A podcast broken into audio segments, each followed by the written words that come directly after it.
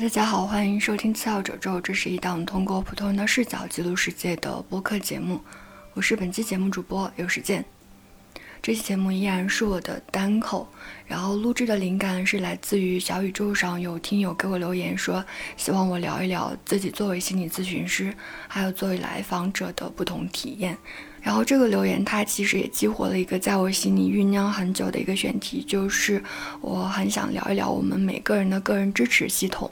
或者准确来讲是，当我们跌入到低谷的时候，什么也做不了，也没有办法发出求救信号的时候，有什么可以为我们兜底儿的安全网？这个议题对我来讲是非常非常重要的，所以我在心里酝酿了很久。包括录制这期节目的时候，也不是在，呃，我的书店里，而是在我平时接个案，还有见我咨询师的这个小空间里面。嗯，同时这期节目放的也是我最最喜欢的乐队村铁的歌，希望这个场域能够给我一些力量，让我去慢慢的触碰这个对我来讲非常重要、非常郑重的一个选题吧。那这期节目的话，我大概会从三个方面去讲。第一个的话，是我自己作为来访者，在过去可能大概有一百多次的心理咨询中，我自己感受到的部分，还有我是如何找咨询师的，我跟我咨询师工作过程中有什么经验，或者是我自己的心得体会。因为我觉得我们普通人的话，可能很多人都在犹豫要不要接受心理咨询，包括听这期节目的很多听友，可能也是偏向内向或者敏感的人，大家也可能会在纠结说需不需要心理咨询，该如何走进一段咨询关系。所以我在想，可能我过去接受的一百多次心理咨询的话，可能会比其他人来讲会经验稍微多一些，或许我的分享能够对你有一点点作用。然后第二个部分的话，我会从心理咨询师的视角去聊一聊心理咨询。嗯，但是这部分的话，因为我还是新手咨询师，相对于同行那么多那么多的个案经验来讲，我自己的经验是不太够的，所以我更多的是聊一下自己在这个过程中自己的体会，同时叠加一个作为来访的视角，去聊一些我自己真正感受到的东西。嗯，这部分的话可能会帮大家去更好的理解，去如何帮助一个人。就即使我们不是作为心理咨询师，但是我们在真实的生活里面想要帮助一个人，那这个时候我们可以注意哪些分寸？好，那最后一个部分其实是我想把这个部分给拓展开，就是我们作为一个个体来讲，即使我接受了这么多次心理咨询，包括我也从事这个行业，但是我觉得心理咨询肯定不是唯一一条路径，甚至对于很多人来讲，不一定是那个最好的路径。那除了这条路之外，我们还可以怎么去编织自己的安全网？尤其是在我们跌入到低谷的时候，我们无法主动的启动那个帮助的时候。我们要如何在平时还有余力的时候，去编织一个能够为我们被动的兜底儿的安全网？就是我们不需要做任何事情，他们都能够拉我们一把的这样的一些存在吧。所以大概就是分这三个部分，然后刚好切入到了下一首歌，叫《旅途愉快》。然后我们可以浅浅的听一下这首歌的开头，然后一起开始这期播客的愉快旅途吧。在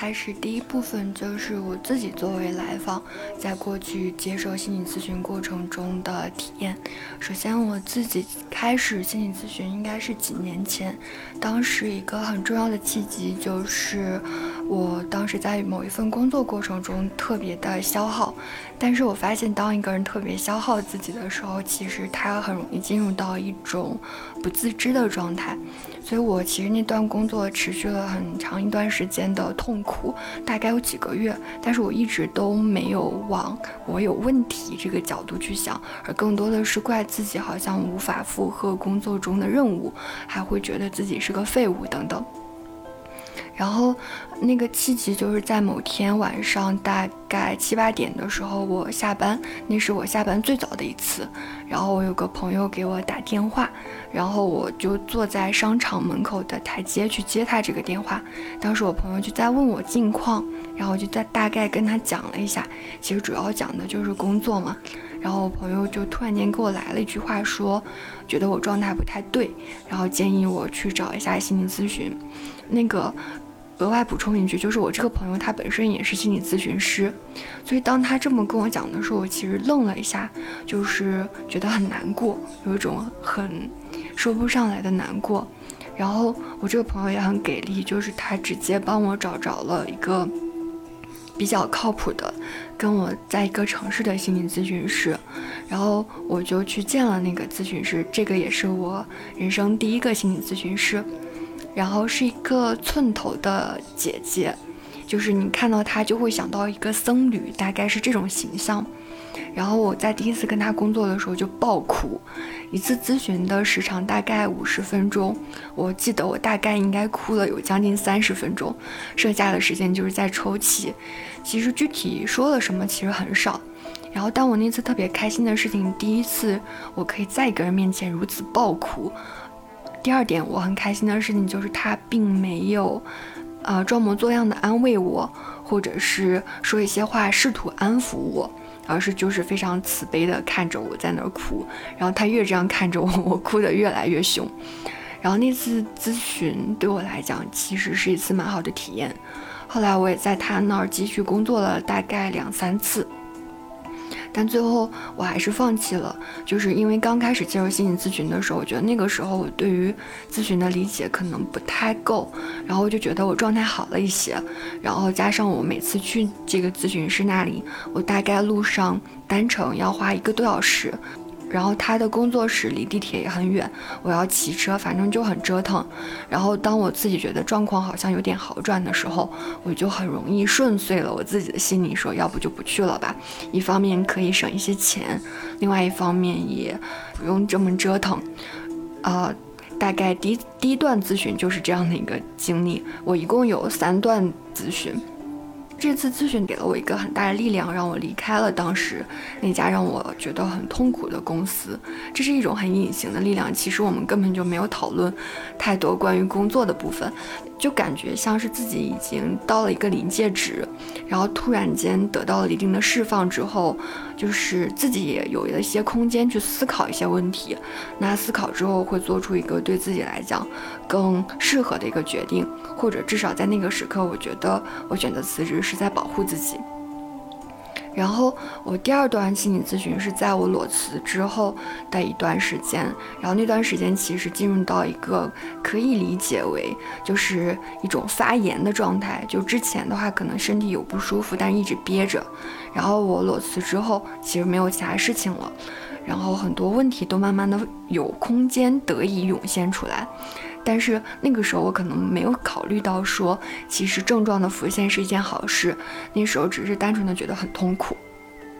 然后很奇妙的事情又发生了，就是之前给我打电话的这个朋友又给我打了个电话，然后问我现在怎么怎么样等等。然后我就大概跟他描述了我自己当时的一个很糟糕的处境，就是有一点点抑郁。嗯，然后也有一点点焦虑，反正总之是一种很糟糕的状态，就是我不知道自己可以做些什么，我非常急需有人能够拉我一把。然后这个时候，我主动的向我这个朋友说，在我现在这个城市可以给我推荐一个咨询师。朋友说他不太清楚，他帮我打听一下。同时，他也建议我直接去问一下我第一个咨询师，看他有没有比较信任的同行可以推荐给我。然后我等于通过这两个路径，第一个是我朋友那里，他最后给了我一份名单，之前的第一任心理咨询师，他给我强推了一个人，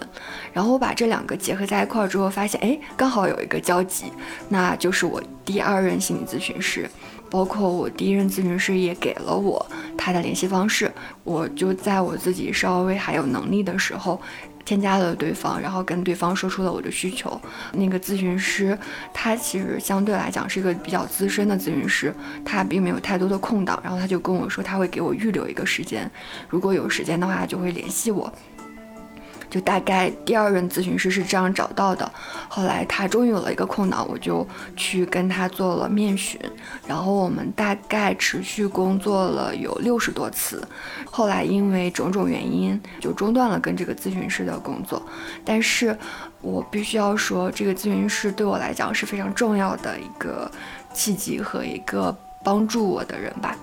啊，我在跟他工作的过程中，我现在体会下来，其实我整个人发生了非常非常重要的转变。啊，我那段时间的体会其实是非常的痛苦，但又非常的好的。就我觉得那个咨询师对我来讲很关键也很重要，就是他帮我树立了很多关于咨询的审美。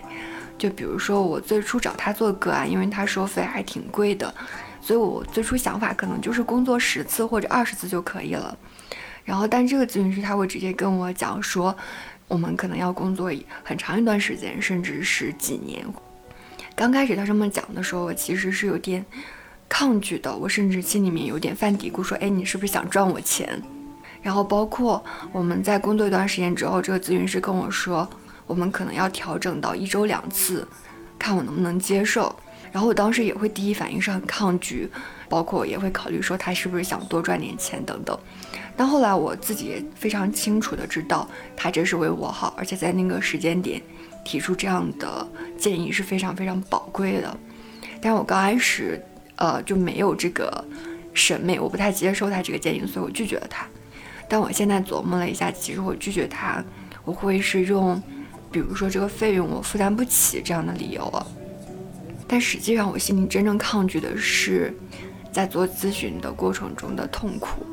说起来其实很神奇，就作为来访去做心理咨询，其实是很痛苦的，就是很疼，就是心理层面像做了一个小手术一样的很疼，然后也会有一种恍惚的感觉。就是我刚开始是一周去见一次咨询师，我都会觉得其实只是隔了一周，但我就像爬了好几个山头一样去见他，我会觉得很艰难，但又成长了很多。然后这个过程中，好像自己在经历一个螺旋上升的过程，大概是这种体验。然后我之前以为是只有我有这种感觉，后来在有一次工作结束之后，就是那次我可能崩溃的特别的严重，我觉得我自己承受了很多。然后我在去离开我咨询师他的工作室的时候，在我即将关上门的时候，咨询师跟我讲说，咨询就是很辛苦呀。他就说了这样一句话，我当时就又是一种绷不住的感觉。一方面是觉得自己被共情到了，另外一方面是又确认了一下，就是哦，咨询是很痛苦的。但是这种痛苦的过程是我愿意继续下去的，就是一种很奇妙的事情，就是我觉得自己痛苦对了的感觉。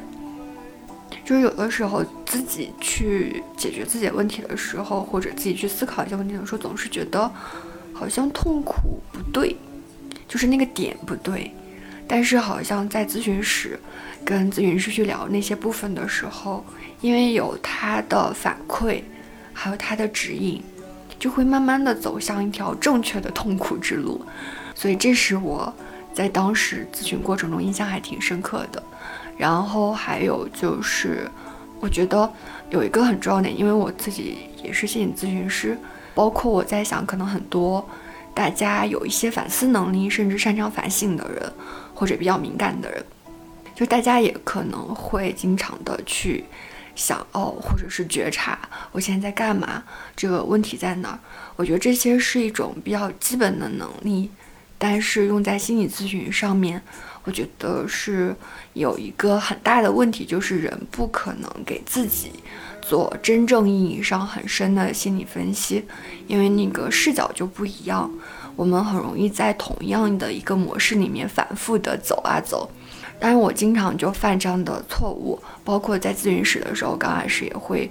我在说出一个我自己困扰的事情的时候，我会额外说自己对于这件事情的看法，这样子哦。然后现在想想有点可笑。然后我当时我的咨询师就会提醒我说：“你来这里，你就是来访，你不是咨询师，所以你不用像医生一样跟我去探讨你的病情，你就当一个病人，就身份比较单纯的去接受。”我对你的帮助就好了，大概是这样的意思。然后当时对我来讲是一个感觉特别释然的一个时刻，就是我可以放下自己对自己的剖析，而把自己全然的去交给另外一个人，去接受他对我的一些指引，还有包括一些反馈。然后我就会发现，其实自己之前总是想的是不太对的，会很容易在那个。很有张力、很浓郁的那个点反复的兜转，但实际上最重要的事情就是突破这个点，而不是在这个点一直跑呀跑这种感觉。然后我还想到，在咨询的过程中，其实因为很痛苦，但真正能让我去继续下去的也是这种痛苦，然后而且是有一个人能够陪着我。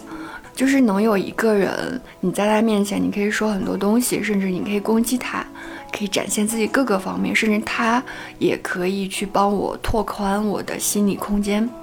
然后我就发现，在一个人面前去展示自己幽暗的这一面、脆弱的这一面，还有非常邪恶或者充满戾气、各种各种不合理的这个面相，嗯，就会有一种。原来这个部分好像并没有那么可怕，原来我这个部分是可以被看到，被看到之后也不会吓到别人的那种，相对来说松了一口气的感觉。然后还有一个点就是，我之前总是觉得很怕心理咨询挖到什么我真的不见不得人的部分，然后后来我在咨询过程中体会到，其实不会，我有自己很好的防御方式。就是在我自己能够接受的范围之内，这些东西才会出现。如果我真的不接受，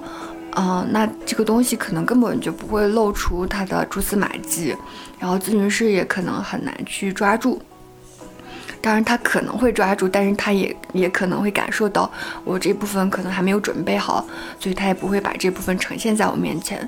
所以其实并不是一个我被迫要面对自己黑暗面的过程，而是我一点一点的去接受和能够承受这个部分，然后于是越来越拓宽那个过程。然后还有一种感觉就是，那次印象特别深刻，就是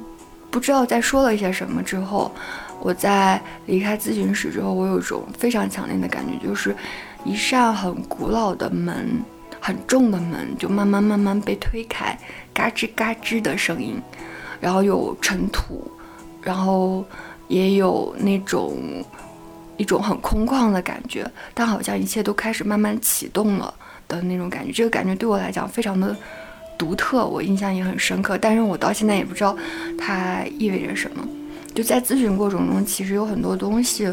我觉得比较重要的一点就是，我们通常会觉得某一个问题对我们来讲很重要，它值得去聊，但是实际上真正重要的东西是我们意识不到的。就我后来一个很深的体会就是，我们可能会为了某一个创伤走进咨询室，但真正重要的事情是看到这个创伤背后，或者是看到其他的部分，因为。真正的创伤，它有可能是没有浮现上来的，甚至它都已经是我们的盲区，而只有在它浮现上来的时候，你才会知道啊，原来伤的地方是这里。然后这个也是我觉得咨询中最重要的一个启发，就是让我看到了我真正受伤的地方在哪里，而不是那个我自以为是受伤的地方，因为那个地方看起来可能会很紧急。但之所以能够被我看到，可能它不够深，对我来讲还没有，就是需要遮掩。对，这是我自己在第二段心理咨询过程中的体会。嗯，它真的对我来讲很重要。但是我结束这段咨询的话，原因其实有各个方面，我就是我当然也有很多理由啊，比如说我换城市啊，嗯，但我觉得最重要的事情其实是。在那段咨询里面，我跟我的咨询师的咨询关系已经非常深了，然后产生了非常强烈的移情。但是我们那个时候，我和他的状态和我们咨询关系的稳定性都不足以去负荷我那么深的移情。因为我的移情，我会把咨询师想象成一个很不好的人，他对我有很深的敌意等等等等。但实际上，如果放在我内心很深处，我其实是知道对方是一个很可靠的咨询师，他并没有对我做任何不好的事情。但我那会儿需要找一个人去怪，所以我就怪到他头上了，这样子。然后。我当时其实第二段咨询结束之后犹豫了很久，这中间有两个推力推动着我开始第三段咨询。第一个推力就是我的督导，我督导当时跟我说，嗯，我需要继续接受心理咨询，而且需要接受最好是高频的咨询，也就是一周两次、三次、四次、五次、六次这种。嗯，这是督导的一个建议，他其实说的话我有放在心上。还有我当时结束了一个长城的培训。然后在培训面试的时候，我聊了一些自己之前做的梦呀等等。然后那个面试我的老师也会跟我说，说继续的去做咨询，继续的去挖掘这部分是非常有意义的。然后他这句话我也记在心上了。所以等于说在这样的过程中，早晚都要开始第三段心理咨询，只是我在等那个时机，这样子。然后后来我在大理安顿下来之后，就开始了第三段咨询，就是我跟我现在咨询师工作。然后现在的频率大概是一周两次。然后这个咨询师的话是我的督导给我推荐的。然后这个咨询师他给我。带来的启发，或者是我在跟他工作过程中的体验，就是我有一些很浑浊、很混乱的情绪，我跟他讲述之后，到他那里，这些情绪都慢慢的凝结成几个非常准确的措辞，然后他反馈给我，然后让我意识到啊，原来我现在是在这样的一个状态里面。然后他给我反馈之后，我就突然间变得清晰起来，而且他能够帮我看清楚我现在的这个处境背后到底意味着什么。尤其是在我过去一段时间可能比较晃动的过程中，我有很多情绪被扰动的时刻，然后我的这个咨询师他都能够给我提供蛮好的支持。嗯，这是我在跟这几任咨询师工作过程中的体会吧。那总的下来的话，其实我自己找咨询师的话，其实更多的是还是通过熟人去推荐。其实你一旦找着一个咨询师，通过他去让他给你推荐更合适或者他信任的咨询师，这其实已经是一个路子了。但是我觉得可能不是每个听众朋友都能够有咨询师的朋友，或者是。呃，能够接触到一些合适的咨询师，所以我会有一个大概的建议给到大家。当我们挑咨询师的时候，首先是要看自己的预算，这个非常非常重要。因为如果我们的预算不太充分或者是不合适的话，它会非常影响我们的咨询效果和咨询关系。然后这个预算的话，不仅仅是考虑单次费用你是否可以承受，而是比如说你打算建立一个多长时间的咨询关系，比如说二十次或者五十次等等。根据这个时长去考虑预算，比如说一个咨询师他可能单次收费是五百块钱，然后你打算找一个这样的咨询师去跟他工作一年，那其实你可能大概需要准备将近两万五千块钱的预算。所以大家要这样去算，而且最好稍微充分一些，给自己预留一个试错的空间。就有些咨询师，我们跟他工作一段时间，发现对方实在是不行，然后那这个时刻就及时放弃对方。从某种程度上来讲，其实也是蛮好的事情。然后判断咨询师的好坏。第一个肯定是看他的履历，就对方接个案的时数，然后还有他是否接受过长程的训练，他是否持续在接受咨询，然后他是否有督导等等这些硬条件。然后除此之外，你要看他带给你的感觉。我不太喜欢的咨询师是，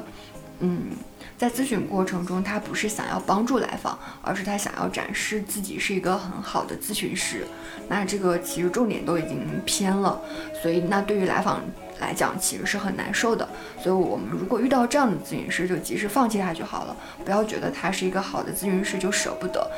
嗯，因为重要的事情是他能够帮助到来访，这是最最重要的点。然后还有一些是我自己做来访的过程中，我觉得我咨询师非常厉害的点，就是他不一定能帮到我，但是他不犯错。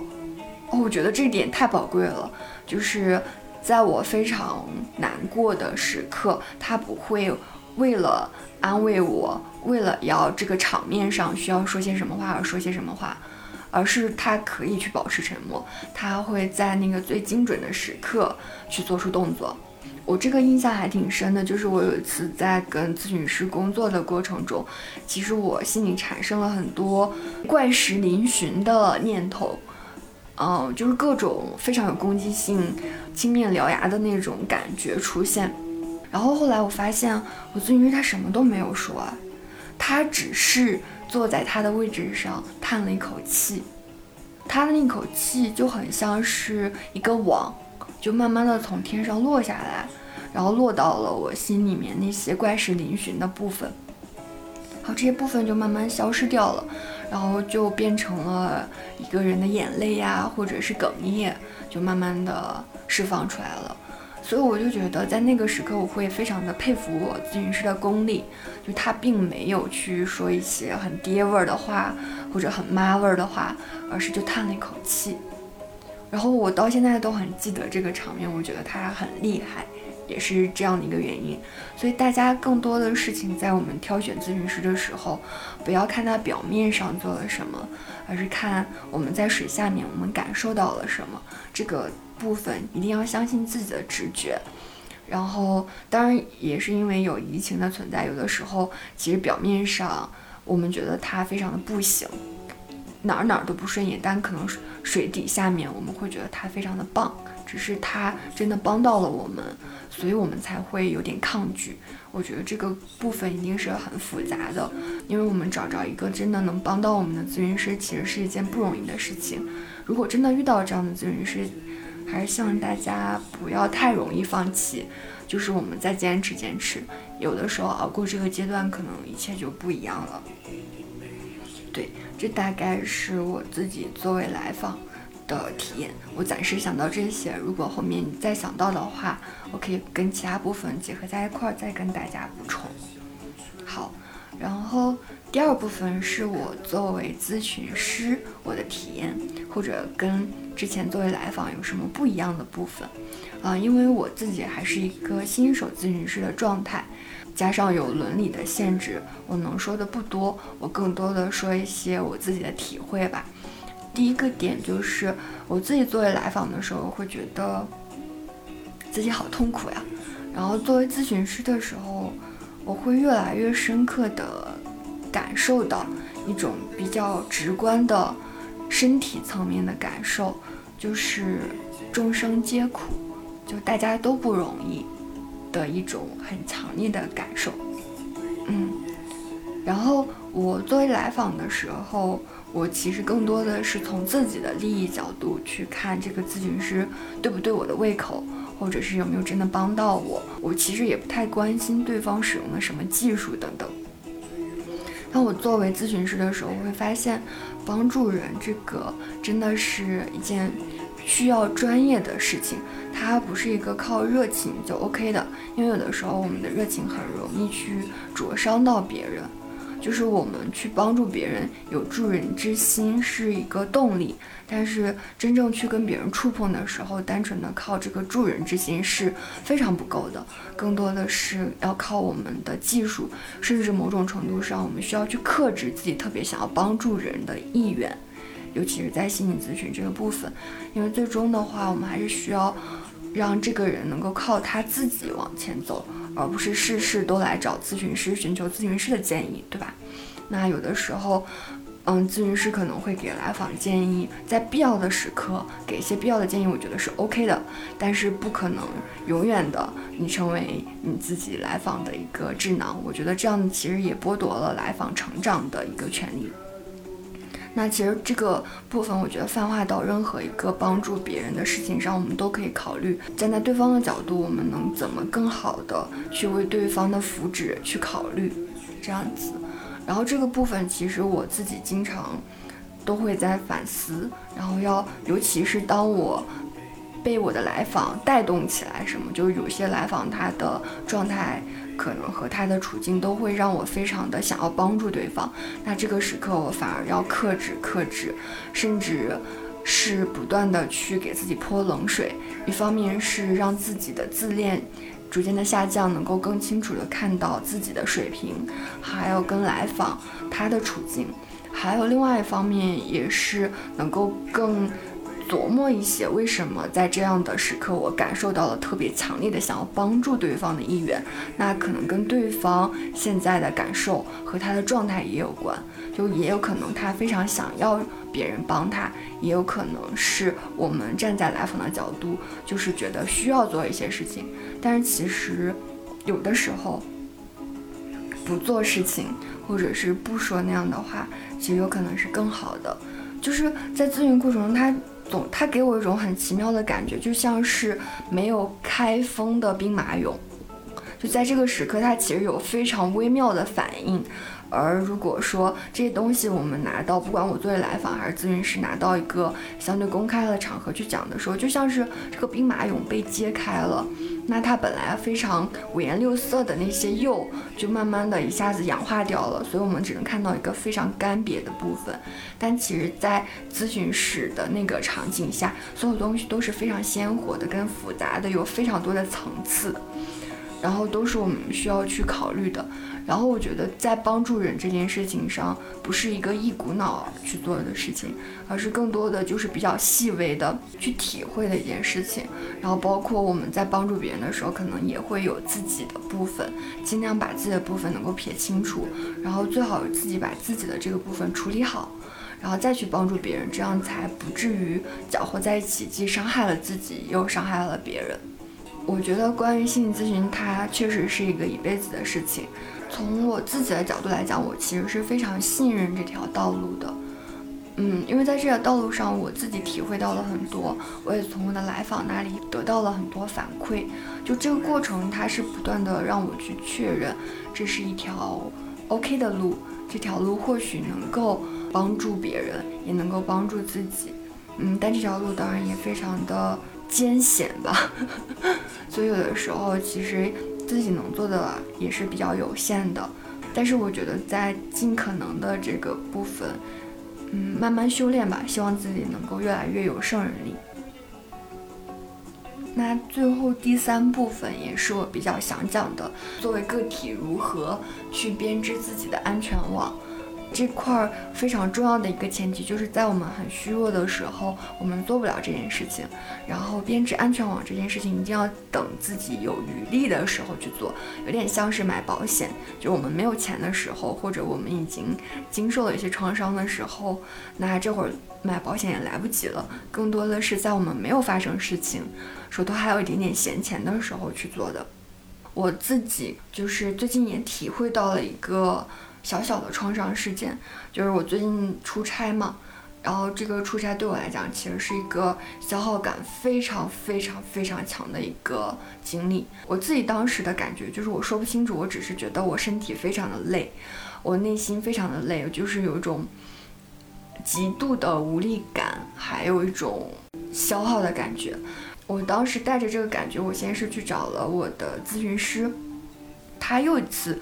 帮我澄清了我经历了什么。我之前总是觉得我是一次内耗。或者是经历那些消耗感的事情，就有点像是一块肥皂，因为搓洗了一些衣服之后，自己的体积变小。我以为我经历了这些，然后但是在那次咨询的时候，我的咨询师跟我说，就是我经历的不是一次消耗我的事情，而是一次破坏我的事情。我觉得这个 level 是完全不一样的，因为破坏这个词的出现，让我突然间注意到我到底经历了。多少事情，也让我对自己的处境有了更深的谅解。